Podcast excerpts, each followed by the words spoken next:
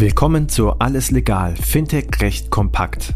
Payment and Banking und Paytech Law verpassen dir jeden Mittwoch Einblicke zu Rechtsthemen aus der Welt von Payments, Banking, Krypto und Co. Viel Spaß mit der heutigen Episode mit Tom Bregelmann und unserer Gastgeberin Christina Casala.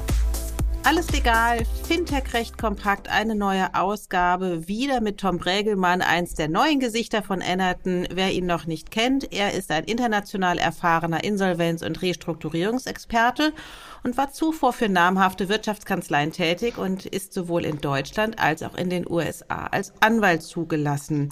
Tom, erstmal schön, dass du wieder dabei bist. Das freut mich sehr.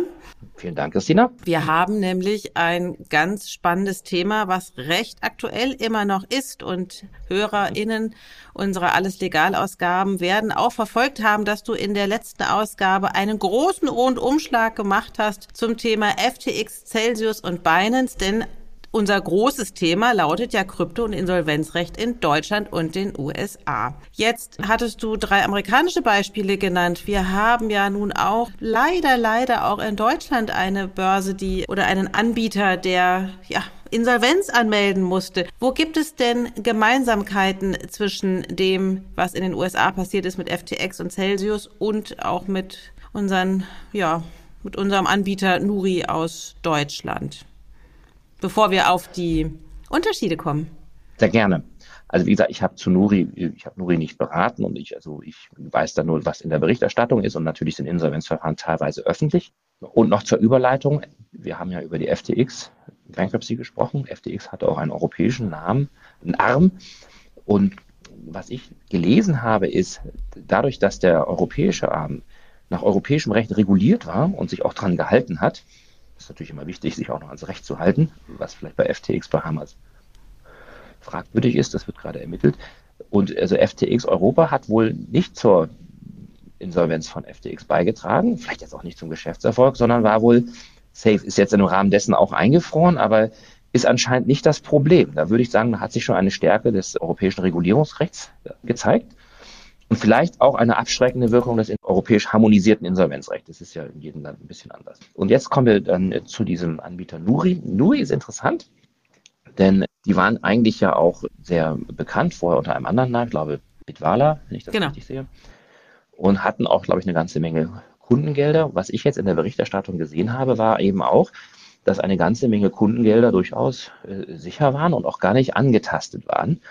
Nach deutschem Recht muss man nun mal eine Insolvenz anmelden, wenn es gewisse Gründe gibt und dann meldet man an. Aber eigentlich sind Gelder, die treuhänderisch für Kunden gehalten werden, wenn das wirklich ist, das ist nicht nur eine rechtliche, auch faktische Frage, sind eigentlich sicher und dann muss der Insolvenzverwalter manchmal in Zusammenarbeit mit der Bundesanstalt für Finanzdienstleistungen, BaFin, dafür sorgen, dass das ausgezahlt wird. Das kann für Kunden auch schon anstrengend sein, weil die natürlich wissen, hey, das sind meine Gelder, ob die nun in Krypto sind oder in einem anderen oder in Euro. Und normalerweise ist es man ja gewöhnt, dass man immer auf sein Konto zugreifen kann. Und ist natürlich blöd, wenn man weiß, okay, ich kriege das Geld zwar, aber mh, hm, das dauert vielleicht noch eine Weile. Das ist natürlich auch nicht schön. Im Zweifel, weiß ich nicht, kannst du da vielleicht ein Haus nicht finanzieren oder irgendwas anderes nicht, obwohl du eigentlich Geld hast und leitet dir dann jemand anders Geld.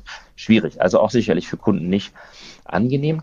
Was ich aber der Berichterstattung entnommen habe, war, dass Nuri teilweise auch eben Kunden an Celsius, darüber sprachen wir ja letztes Mal, vermittelt haben, wo man sich manchmal denkt, wieso haben die Kunden eigentlich nicht gleich Celsius benutzt? Aber die Menschen sind unterschiedlich. Manche trauen sich vielleicht auf den europäisch-amerikanischen Markt, andere nicht.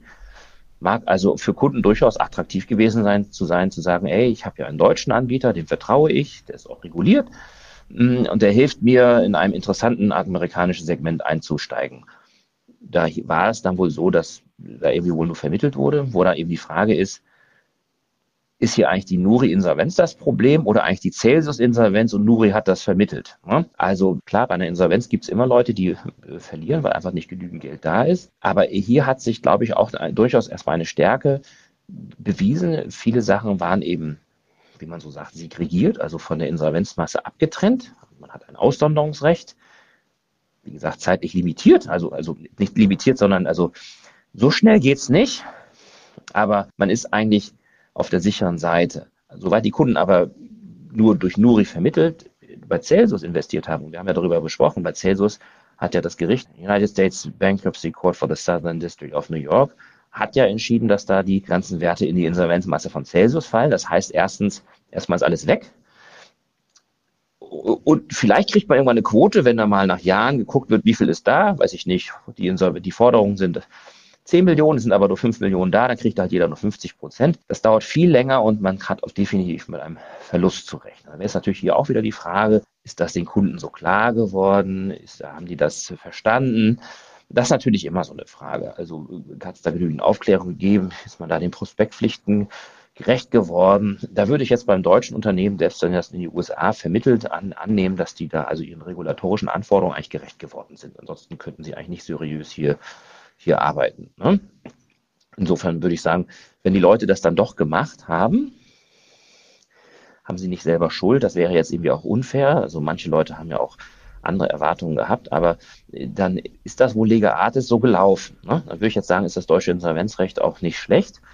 Vor allen Dingen, also in Deutschland klagen ja Leute manchmal darüber, wie teuer die Insolvenzverwalter sind und die verdienen so viel. Aber wenn man das jetzt vergleicht mit den Stundensätzen, die jetzt zum Beispiel bei FTX die Anwälte verdienen, die auch marktgerecht sind, aber eben sehr hoch, das ist halt komplex, 2000 Dollar die Stunde und mehr, würde ich sagen, da ist eine Insolvenz in Deutschland durchaus günstiger. Was halt für alle Bereiche, aber für alle Jurisdiktionen, Deutschland, auch USA, interessant ist, ist eben, es muss immer noch geklärt werden, was ist denn das? Was sind Kryptowerte eigentlich insolvenzrechtlich? Es gibt noch nicht so viel Rechtsprechung dazu. Wo man aber immer sagen muss, es sind völlig legale Werte. Wenn die Leute damit nur mal handeln wollen oder damit vielleicht auch Sachen tokenisieren wollen, ähm, können sie das gerne tun. Verbraucher müssen nun mal geschützt werden. In der Insolvenz ist halt eben die Frage, wie wickelt man das ab? Da gibt es also jetzt zum Beispiel in Deutschland die Frage, wenn in Deutschland ein Insolvenzverwalter jetzt ein Unternehmen übernimmt und da sind jetzt Kryptowerte, dann muss er natürlich sich überlegen, okay, hier sind Bitcoin in einer Wallet da muss er schon mal aufpassen, hm, wer hat jetzt eigentlich zu dieser Wallet den Key, den Private Key? Vielleicht mehrere Leute. Es hat Fälle gegeben in Deutschland, wo die Polizei glaubte, sie hätte äh, Bitcoin beschlagnahmt, auf einmal war die Wallet leer. Da hatte halt jemand anders den Key kopiert und das woanders abgezogen. Das heißt, Krypto stellt äh, so die in der Insolvenz die Verwalter, aber auch in den USA, so vor die Herausforderungen, die Dinger erstmal zu sichern. Dazu müssen die Ahnung von Krypto haben und ich weiß ja nicht, wie es dir geht. Stell dir vor, du bist in der FTX-Insolvenz und dann auf dein Handy kommt dann in deine unhosted Wallet kommen dann halt Bitcoin im Wert von 5 Milliarden. Dann würdest du sagen, dieses Handy möchte ich jetzt also echt nicht verlieren. Ja? Also da gibt es ja jetzt spezielle Dienstleister, in Deutschland zum Beispiel Bankhaus Scheich oder auch andere, die das übernehmen mit ihrer IT-Sicherheit. Du hast da echt ein IT-Sicherheitsthema und um diese Sachen zu sichern und dann zu verwerten. In gewisser Hinsicht banal, es ist nun mal digitales Asset, also muss es also auch gut verweigern. Es ist halt anders als weiß ich nicht, Solarzellen, die, vom insolventen Solarunternehmen irgendwo im Lagerhaus lagern. Dann schließt du halt das Lager ab und stellst ein paar Wachleute vor, dann wird die schon keiner abholen. Oder wenn, würdest du es bemerken. Das ist natürlich bei digitalen Assets anders. Also die Sicherung ist sicherlich ein, ein Thema, aber das können auch in Deutschland Leute äh, mhm. beherrschen. Mhm. Ansonsten glaube ich, dass in Deutschland, auch in den USA, die Rechtslage eigentlich günstig ist, weil also das Insolvenzrecht das beherrscht. Es gab einen interessanten Fall in Russland, da hat mal ein Insolvenzgericht entschieden, dass Kryptowerte ja illegal seien und auch nicht im russischen Zivilrecht anerkannt. Deswegen seien gewisse ziemlich wertvolle Bitcoins gar nicht Teil der Insolvenzmasse. Und das war dann das Ende. Das hat ein höheres Gericht dann äh, geändert, wo man sagen muss, nur weil ein Gericht mit einem neuen Asset fremdelt, kann es jetzt irgendwie nicht sein, dass es dann nicht reinfällt. Es sind Wirtschaftsgüter, die sind legal. Ne, es gab in Deutschland einen Fall, wo sogar Monero zur Insolvenzmasse gehörten, wo man sagen muss, Monero ist ja eine interessante, sehr anonyme Kryptowährung. Wofür braucht man die eigentlich? Aber auch die wurde dann von der hessischen Landeskriminalpolizei, glaube ich, verwertet über, äh, über eine Bank. Also ich finde es interessant, hier wird sehr viel Praxis jetzt eingeübt. Vielleicht wird auch mal ein bisschen Rechtsprechung produziert und das hilft ja eigentlich dann in der Beratung, wenn man sich jetzt überlegt, wir wollen das aber auch nochmal neu machen. Wir wollen natürlich nicht wie Nuri enden oder wie Celsius schon gar nicht. Und auch FTX würde sagen, kann ja auch nicht sein. Da muss man sagen, ja, das sind alles Learnings da drin, wo man sagen muss, okay, auch für Anleger, aber auch für Leute, die jetzt ein Produkt damit entwickeln, was, müsste, was muss denn jetzt in den AGB stehen? Wie kann man sich äh, absichern?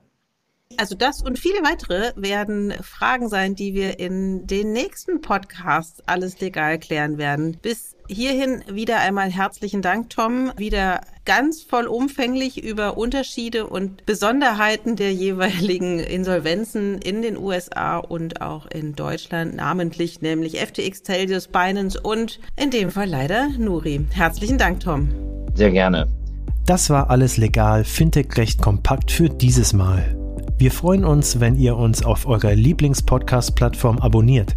Übrigens, wenn ihr noch tiefer in die Welt des Fintech-Rechts eintauchen wollt, dann abonniert unbedingt auch Paytech Talk, der Podcast von Payment Technology Law. Dort steigen unsere Experten noch deutlich tiefer in komplexe Materien ein. Viel Spaß dabei und bis zum nächsten Mal bei Alles Legal, Fintech Recht kompakt.